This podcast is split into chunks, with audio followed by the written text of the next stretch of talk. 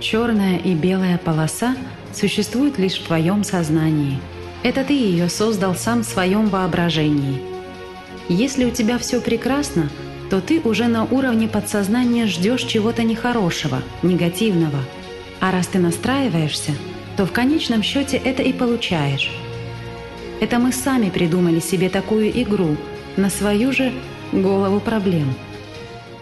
Из книги Анастасии Новых «Сенсей 1»